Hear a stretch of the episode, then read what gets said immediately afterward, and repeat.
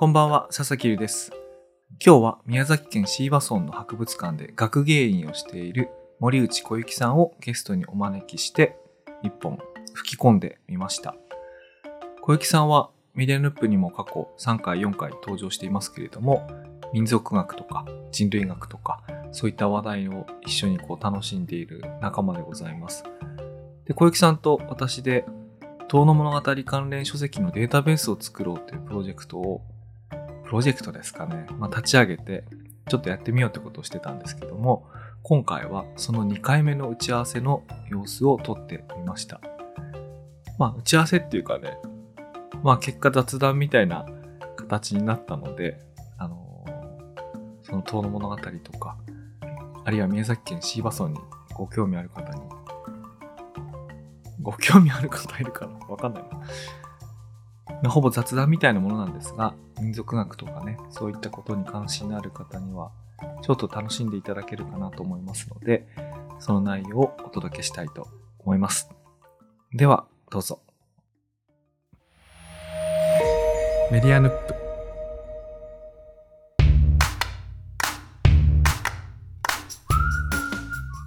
この間出張お疲れ様でした。早知根神社のこちらこそお会いできてよかったです。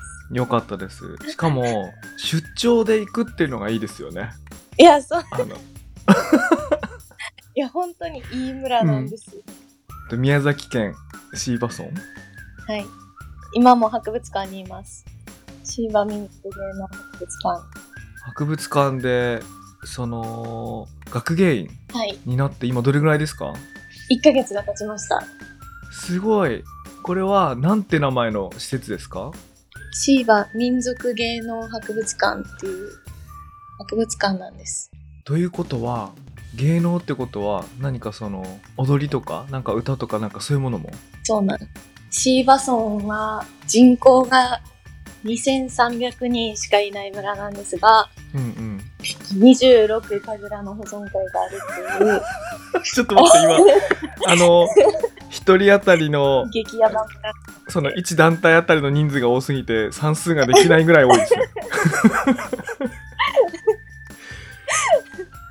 えだってさ遠野だってさ人口2万6千ぐらいで神楽じゃないやえっ、ともうでも、遠野も2万3000ですよ。遠野も。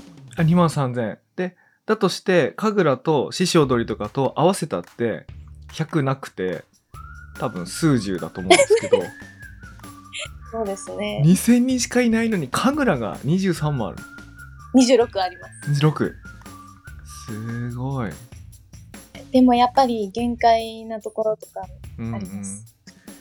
神楽をこの間早知根神社の宵宮祭で初めてもう56時間見てであんなに長い時はい。間見たこともないし、あの、うん。1本がだいたい短くて10分とか長くて20分ぐらいじゃないですか。あれを通して見たことすら初めてなんですけど、小雪さんはあれですか？遠野で初めてやった？それとも前からなんか知っててやってたりしたんですか？あ、いや、私、遠野で初めてやりました。遠野に行って初めて、神楽というものを。そもそも見たこともなかったです。あれちなみにその遠野でやってる神楽とあの遠野でやってる神楽とその椎葉村の神楽は似たところはあるんですか？あれってもともとはそのなんか。見てる、はい、要素は一緒ですね。神話のストーリーをなぞるっていうのは、うん。基本的には演目も似たようなところもあります。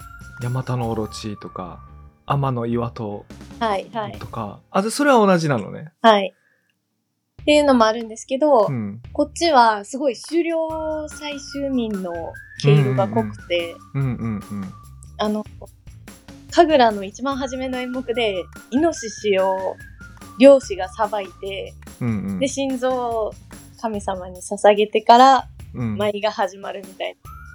それも演目の初めにあるって、うんうんうん板起こしって言うんですけど。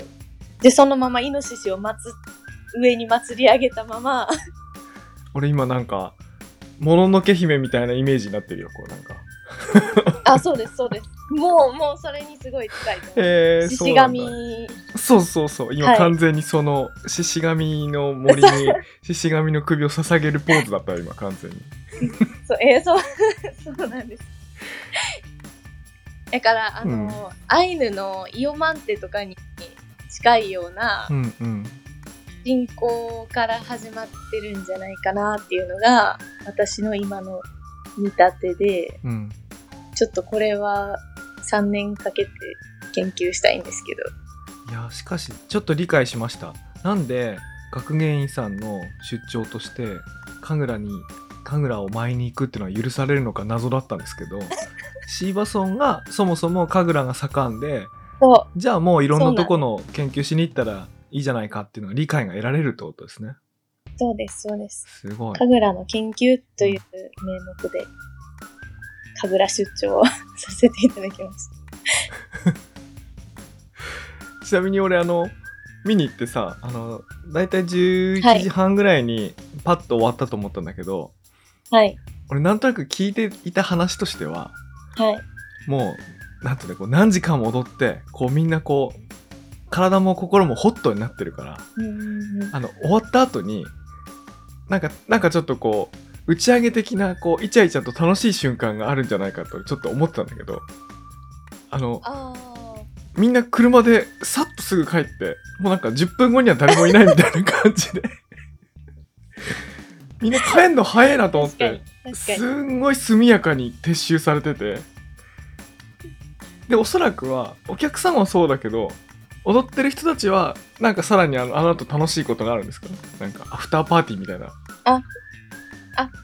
保存会のメンバーはみんなそのままナオライにうん行きます。ナオライってあの隣ので、飲み会。あの練習場みたいなとこだっけ？はい。稽古場のところで、みんなでまあご飯食べて、うんうん。お酒飲んで、へえ。子供たちはおやつを食べたりして、じゃあやっぱりそれはやる方参加する方じゃないと味わえない楽しさなんですねじゃあ。あ、でもなんか、どさくさに紛れたら、見てるか方でもいけると思います。いやさすがに。なんか毎年2、3人多分それは紛れ込んで。多分毎年来てて多分かなり高い熱量であ、いやいやいや。喋れる人じゃない、あーいやいや、全然うん、あそんなことない、そんなことないです。うはい。あの、知り合いとか、誰かの知り合いとかんうん、人とかは多いですけど。あなるほどえ、全然大輔さんやったら、ナナさんとかもやりますし。うん、いや僕なんか録音録音係として 録音、はい、録音担当。録音担当大臣として。いやーでもすごいもうねカルチャーショックだったな もうすごいすんごい面白かったなんか宵宮祭っていう宵宮祭っていろんな神社でありますけどはい。あんなに熱心に神楽の奉納がされるその宵宮祭は初めてだったんでもううんうんうん。感激しましたね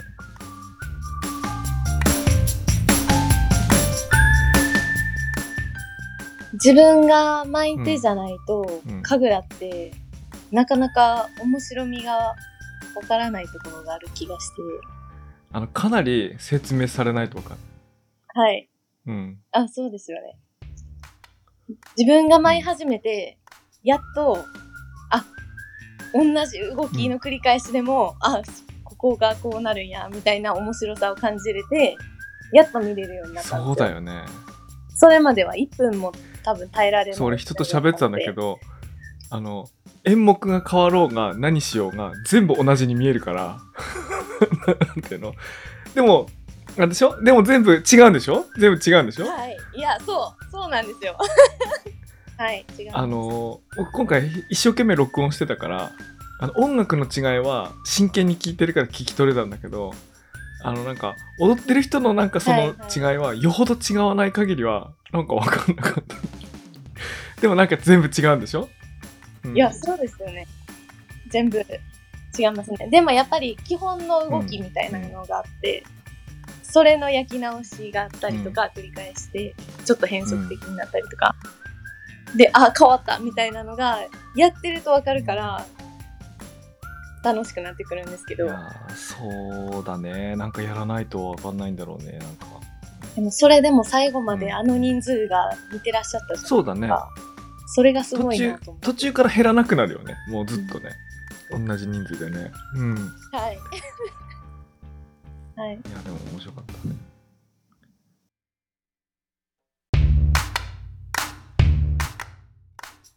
ちなみにシーバソンではどういう暮らしをしてるんですか？その学芸員さんの、はいさっきちらっと見せてもらいましたけど、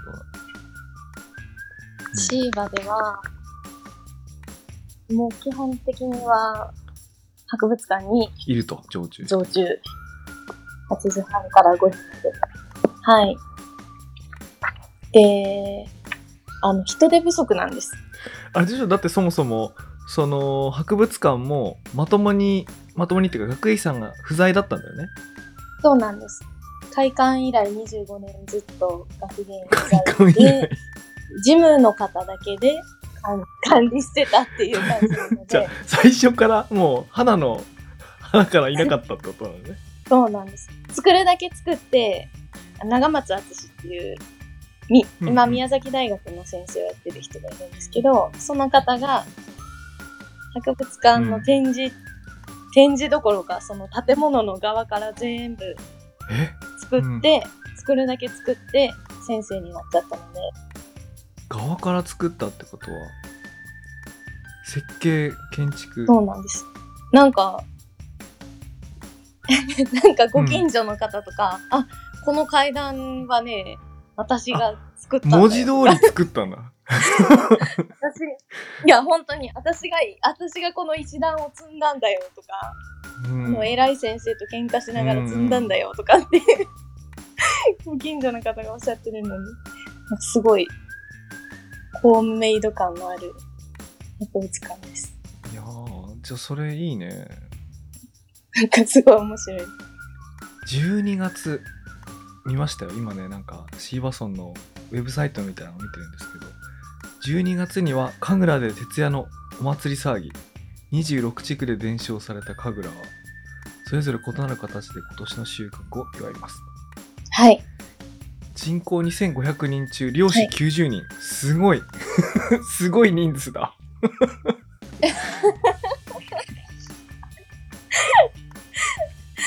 しかもあれですね。しいたけのしゃぶしゃぶがあるって書いてますよ。そうですね。椎茸、有名ですね。多いですね。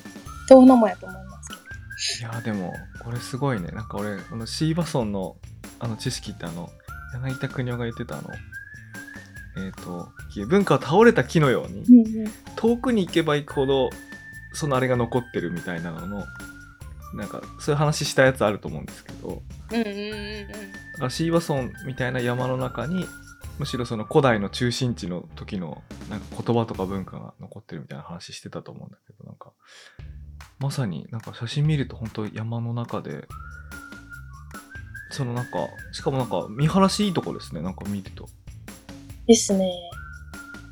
日本三大秘境の一つと言われてえます。そうなんだはい。白川郷を、うんあと高知かな、うんの祖谷大ホラ、大ボケ小ボケの祖谷と、で、シーバっていうことになってて、もう山ですね、本当に。博物館があるのも山ですし、私の自宅も、まあ山というか、山の一部。これ例えばあのー東京から行こうと思ったらどういう交通機関というかアクセスになるんですか、えっとですね、東京からの最短は、熊本空港まで飛んでもらって、で、熊本空港から車で2時間です。あもうそうか車がいいのね。車が。もう車以外では基本的には。あそうですね。あそうですね。あれだってここの間小雪さんがシーバソンから遠野に直接その出張行った時は一体どういうルートで行ったんですか？私もうん。公用車で熊本空港まで出て、そこから、えっと、名古屋小牧経由ではあ飛行機に本乗り継いで、うんで、花巻空港から遠野までやっぱ車なんだね2時間入りました。車の方が早いと思いますね。で、結局村内の移動もうんうん車がないと、そうですよねまともに観車じゃ。ない方法で来たところではい。何もできないってことですねそうですね。街中にしか入れないってなると、面白みが減っちゃう気がするい。やすごいな本当にあの、平らな土地ってないです。うんなんかあの新潟県の山越村も平らな土地がなくてであで結果として、はいあの谷の谷っていうか山みたいなところにあるからなんか見晴らしがいいんだよねなんかいろんな見晴らしがいいんだけど、あ。はいはいそ。ういうイメージをしましたねなんかうんうん。そんな感じです。山越ってあの、メタバース。あ NFT とかメタバースとかやってるところうんあそこもね秘境感ありますね800人だからねでもね秘境という言葉ほどあ僕ね人口の人数って当てにならないなと思ったのがあの狭いとこにいっぱい住んでると、ね結構人に会うから、人がいないって感じうん。800人とかって感じしないんですよね、あ結構狭いところにみんなで集まって暮らしてるから、うん。結構楽しかったんですよ。で遠野は広いところにいないからどこまで行ってもいないみたいなのあるじゃないですか。そうですね。そうそうそう。そうですね。密度ってのあるなそうそうそう面積あたりそうそうで考えないと。それで言うとシーバソンはなんか結構人いそうなイメージあるね、なんかそれで言うと。本当ですか、シーバは、確かに、まあ街中にいたら人は会うかな。でもやっぱり集落感がやっぱりすごい遠いんですよ。面積自体は遠の二回りちっちゃくしたぐらいうんそれって結構大きいって意味だよねで、その、遠遠野もともと結構でっかいから二回りぐらいしかちっちゃくないってことだよねうん、そうです、そうです。そうです、そうです。じゃあなので、全然、ま隣の地区に行くのに峠一つ越えるみたいなイメージなので、もう、よその国です。あじゃあ遠野で言ったらお供に行くみたいな感じだねあ、そうです、な。るほどなそれにすごい近い。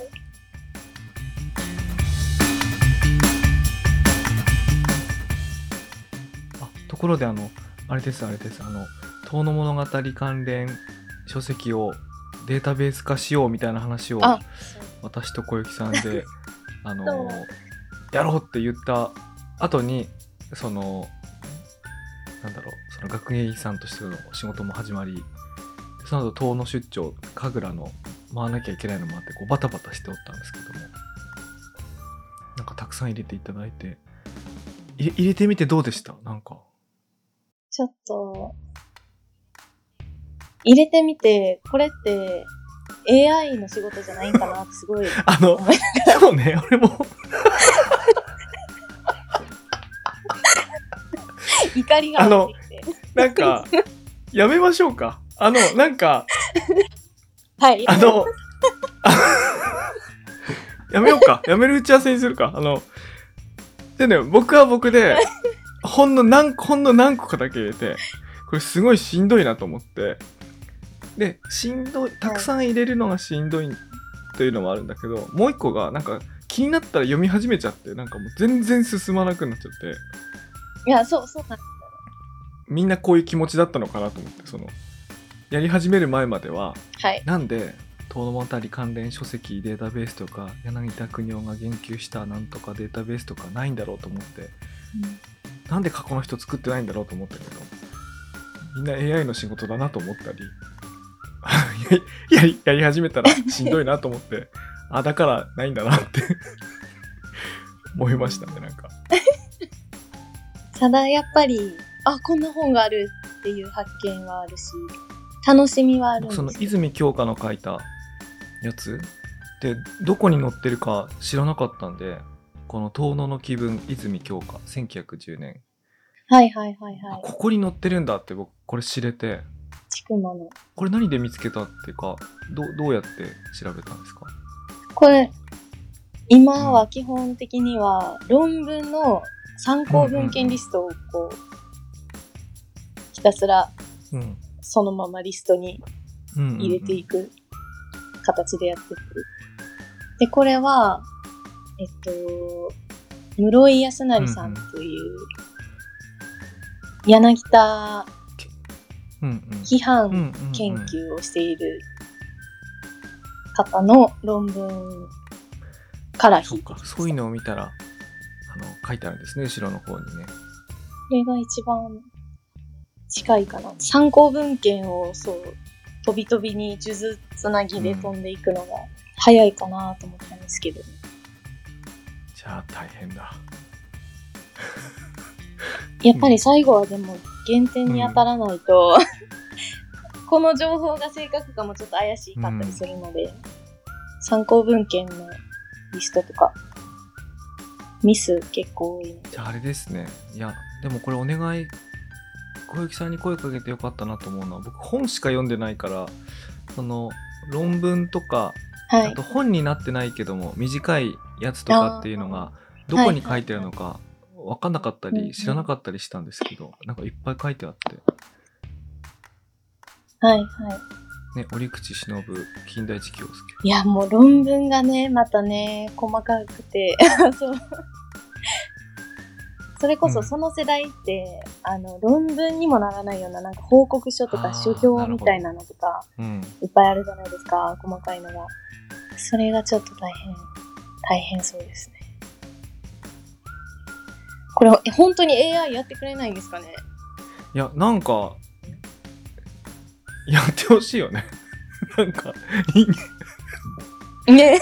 だってそのさ あの AI が AI かどうかは別としてあの機械的に機械的にあるいはその人間の判断とか解釈によってブレが出ないように参考文献、うん。参考文献とかその表記の仕方とか出典の書き方ってもう完璧にルール化されてるわけだから、ルール化されてるんだから機械がやれるはずだよねこれね、人名とかは絶対判断できるじゃないですか。うんいや、これ、えー、な、無理なんですか、そうね、ちょっとあの、ちょっとそういう方法考えようかな。大輔さんはこういうのはではない、アカデミシャンではいないんで、あれなん、ただ単にこう、好きが高じてやってるだけなんですけど。なんかそのデータベース化する作業とかって、お仕事でされたりってないんですか？えっ、とね、ある程度できると思います。だから、おっしゃるように、あの、ある程度まではいけると思ってて、ただ、あの、論文の後ろにしか書いていないやつとか、あ、あのあ何かってその、ウェブ上に、ホームページとかに書いてあって、それをこうス、スクレーピングするっていうんですけど、それ情報を取ってきて、データの形で整形して入れ込むみたいなことはなんかできるんですけど、その先の PDF の最終ページに書いてある、あのこう、参考文献だけ引っ張ってくるとかっていうと、ちょ、ちょっとめんどくさくて、あ、ちょっとっていうか結構めんどくさくて、ああ。なんですけど、あウェブページに書いてあるところまあ。では、はいはいはい。けもう結構早いんですけどね。でもその先を今やろうとしてるからめんどくさいことになってるんですよねあ、あとウェブああとあれじゃないですか、えーとあの文庫版の後書きにしか書いていないやつとか。うん。はいうん。はいはい。で、はい。文庫版とかだと、あのー無料で PDF で公開なんかはしてないですよね。か 買わない買わないと最後わかんないみたいなやつも多少あって。うん。うーんってなってるけど。でもね僕やってみてあの思ったのがなんて言うんだろうこうとりあえず全部集めようとすると結構ピンキリなやつが集まるなと思って。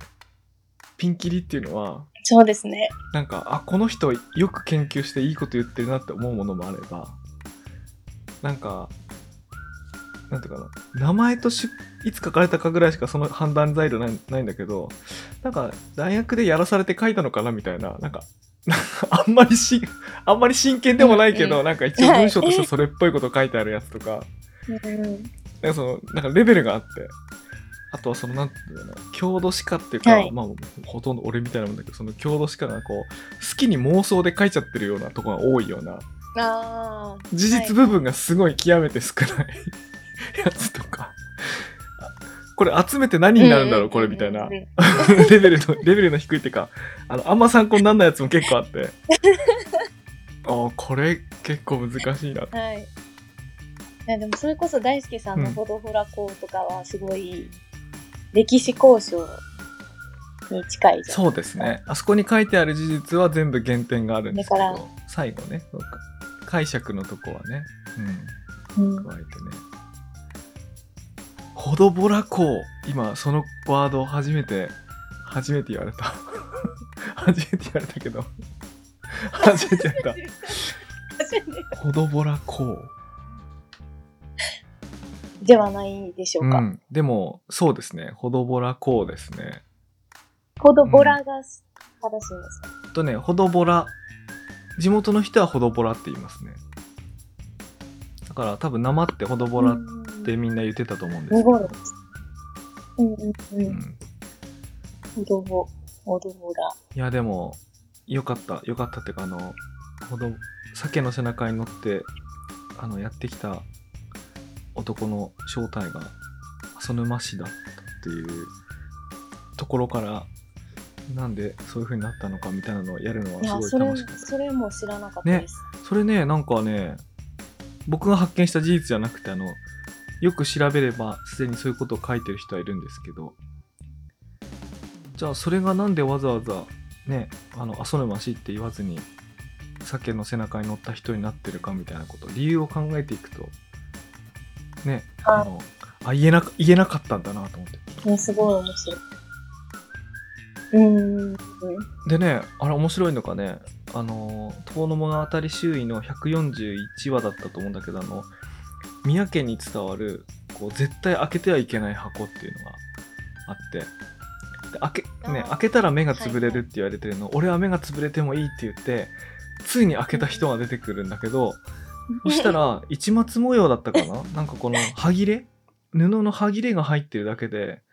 なんか、そうそうそう。なんだか意味がわからなかったっていう風ななんか不思議な話として残ってるんだけど実はあれと似た話がもう一個別にあってあの宮家とは別の右輪家っていう右輪さんちって僕同級生なんだけど、あの右輪家っていうところがあってその右輪家にも絶対に開けてはならぬ箱っていうのがあって、そこの人もつついに開けちゃったらしいのもう我慢できなくて。うん。でで開けたらなんだっけなえっ、とねタヌキがなんか狐を切ってるみたいななんか半地物みたいな絵が出てきたんだってでなんだ変なもの出て出てきたこんなものかってみんな思ったんだけど、よく見てみたらそれはえっ、とね浅沼家の家紋がついたあの鎧？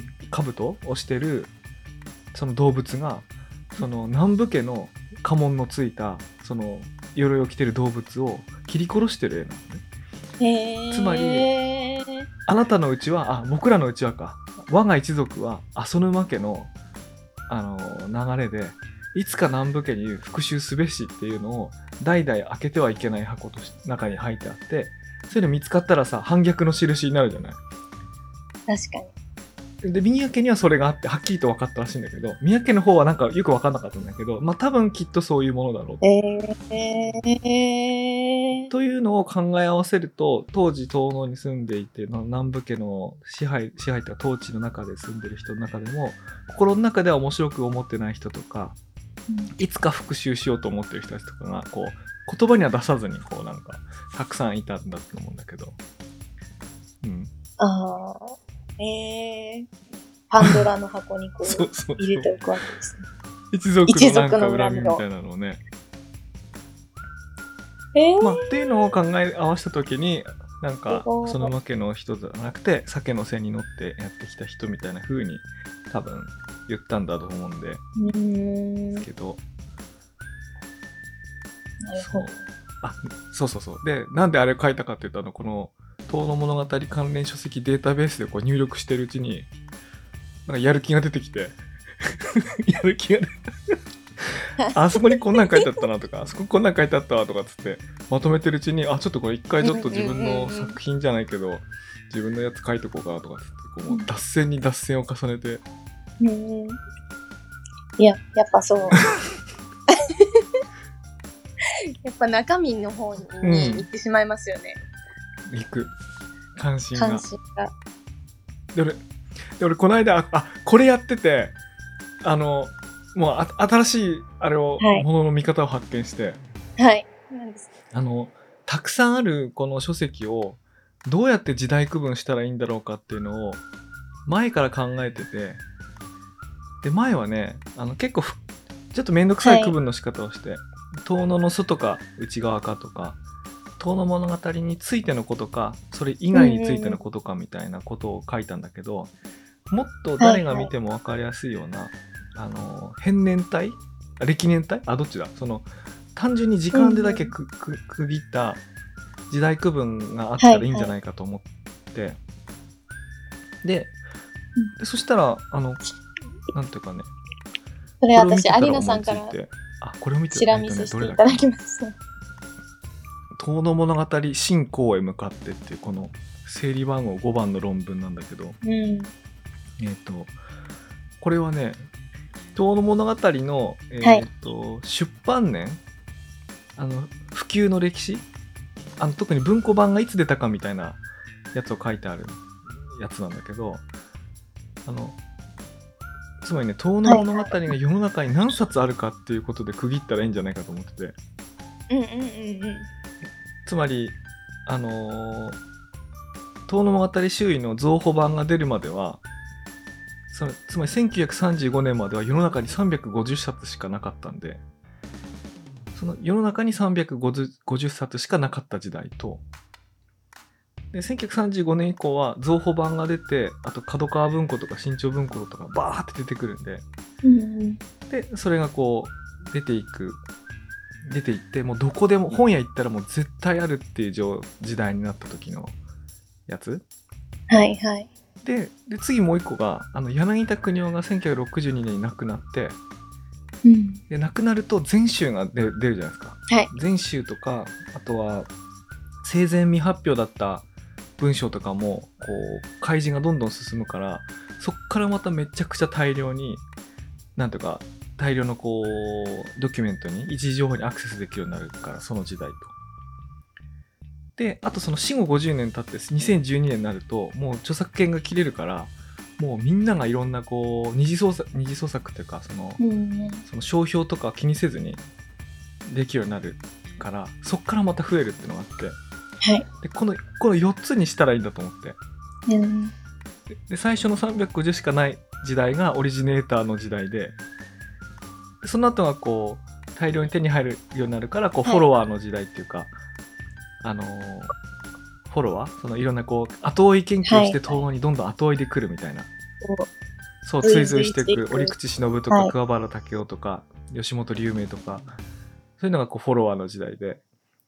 で死後大量の研究ができるような、大量の資料が出て研究できるようになってからがアカデミシャンの時代で。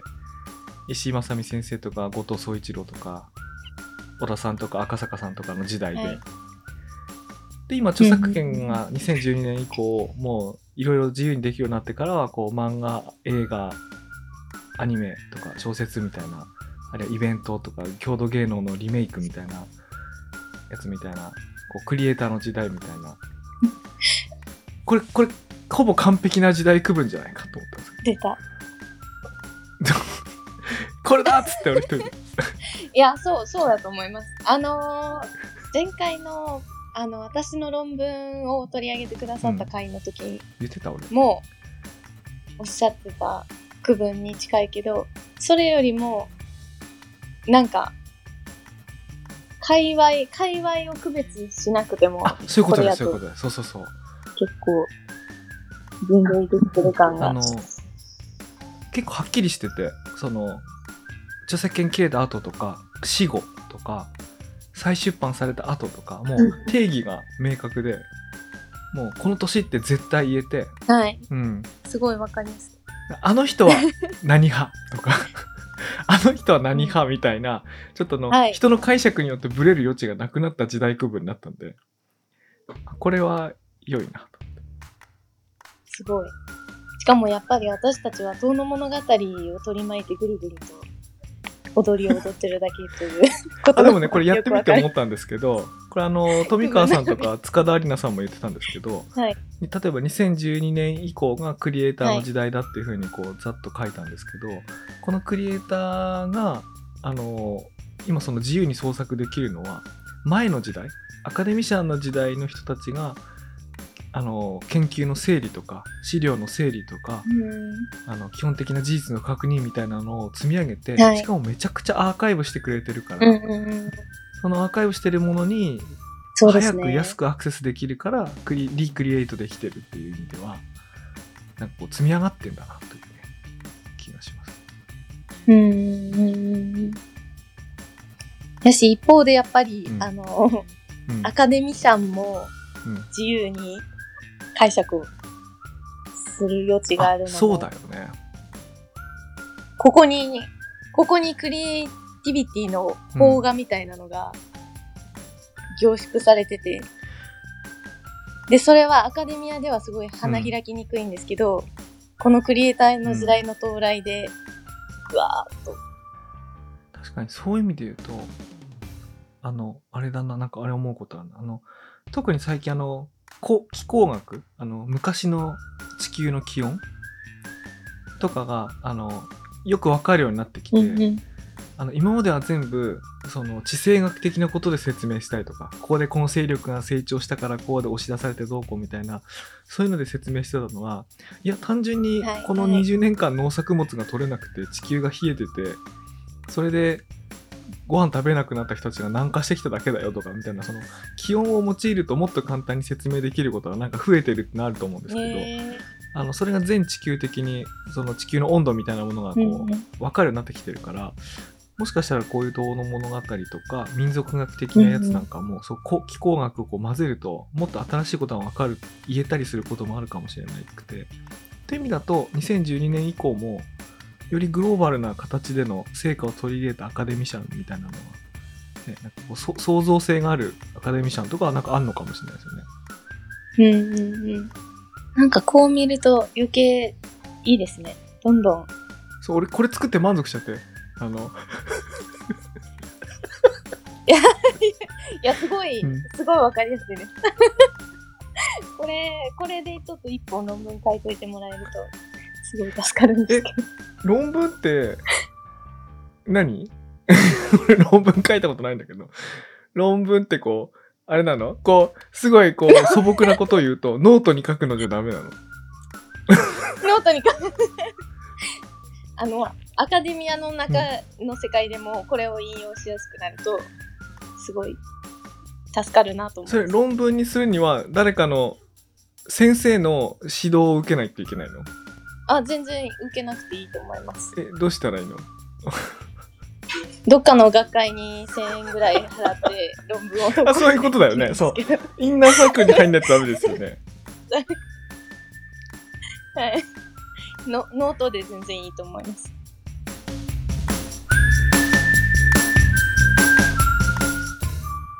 いやー、いいですね。まずはじめにこういうのから作ってでそそこに小雪さんがリストアップしてくれたいろんな論文とかで、まあ、例えばこれで言えば桑原武雄の文章はここに載ってますとか三島由紀夫のはここに載ってますとか金田一京介のやつは造法版のこれどこの出版社のやつだろう。東京朝日新聞に書かれた1936年。あこれとこれを足し合わせたらあ書けそうだな。あ書けそうだね。あの完璧なリスト作ろうと思うと遠いけどこのすごい。4つの時代区分と参考文献っていうふうにしたら、あ成果できるなこれ。あもうやってみようか、うんこれ。相当見やすいですね。はい。やってみようかな。はい。おやってあやる気出てきあもうやめようか。もう AI に AI に任せようかって言ってたけどやる気が出てきた。これは人間これは人間がし仕事な気がするなこれ。はい。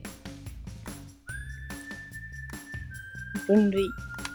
未だかつてない分類をするのが人間の仕事ですね。そうですね。あこれだ。できた。やっぱ人と話してるとまとまるなこれもうダメだと思ってたけど はい。私も、どう、何にどうしてうんいくのか、こう、はっきりしなかったんですけど、うんすごい良さそうですね。しかもなんかあのこれ見てて思ったんですけどあのこのオリジネーターの時代っていうのをね1908年からにしてあるんですよ。あの「遠野物語」の出版は10年なんだけど1910年なんだけど貴前と国を上がったのが8年だから8年にしてあるんですけど、あのももっと言ったら、うんあの「後の仮の言葉の木を」の出版の前の年シーバソンの村長とはい。がシーバソンの村長。と手紙のやり取りして始まったんだよねはい。あれが8年そうですね。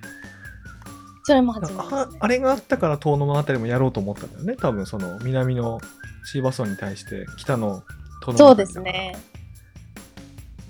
うんうん。それも書けるねそのあたり。かけますねでも。俺読んだことないんだよね後の回の言葉の木ってものは読んだことないんですよ僕のもう、後の仮言葉の日に書いてあるうん。柳田の言葉で一番端的に表現されてるのは、うんうん。あの、スティーバの狩猟の文化っていうのは、うん。お茶の文化みたいだって言ってて、お茶？うん。だから、茶道みたいにうん。決まり事がすっごいたくさんあって、で、それをこう緻密に守るっていうのが狩猟なんだっていうこと。うんうんうんだからその決まり事とかをもうひたすらまとめた本なんですよ。だからこの時にはこういうはいはいはい儀式をして、うんで、まあ山の神にこういうなんか聞いたことあるのは山に入る人数がこの人数だとあの不吉な数だからそういう時は人形1個持っていくとか、はい。はい。はい。そうそそうそういんなうのとかが、決まりが山ほどあるんだよね。なんか、はい、山ほどあって、うんうん で、それにのっとってこの人たちは狩りをしているということに、だから文化を感じたんやと思います、本当に。うん、だから、なるほどね。素朴、素朴な人たちの暮らしにうん。何かがあるっていうのは、そこから、そういう本だっその時は、本当は焼き畑の調査に来てるんですよ。あー狩りのあれを調べに来たわけじゃなくうんはい。うんあのー、農地の調査で来てるので、うんうん焼き畑でどれだけのものが取れてるのかとかを調査しに来てるんですけど、まあもちろんその時は官僚で。うんうんで、なぜか狩猟に興味持っちゃって、うんうんうん狩猟の本を書いちゃった。で当時の村長とその後やり取りしながら完成させていったんだよね。確か。そうですね。うん。村長がかなり頑張って、うんうん。この決まりが書き写された文書をうんうん。コピーしてあげて、うんうんうんうん。それを柳田に送って。面白いね。なんかそのフォーマットいけそうな気がするね。例えばなんかあの SNS にはたくさんの決まり事があるとかなんかフ フォローフォロワー外から急にコメントするときには、あの FF 前から失礼しますとつけるから失礼し みたいな。確かに。わかんないけど。その作法にのっとっていないと、ツイッターには、ツイッター上には生息できないとか。みたいな。あでもそういう内容だって全然知らなかった。それで後の狩りの言葉の木なんだねはい。いやじゃあちょっとじゃあそれもこの関連本の中にちょっと入れようかなはい。ぜひ。じゃあどうもなんかありがとうございましたなんかあのお仕事中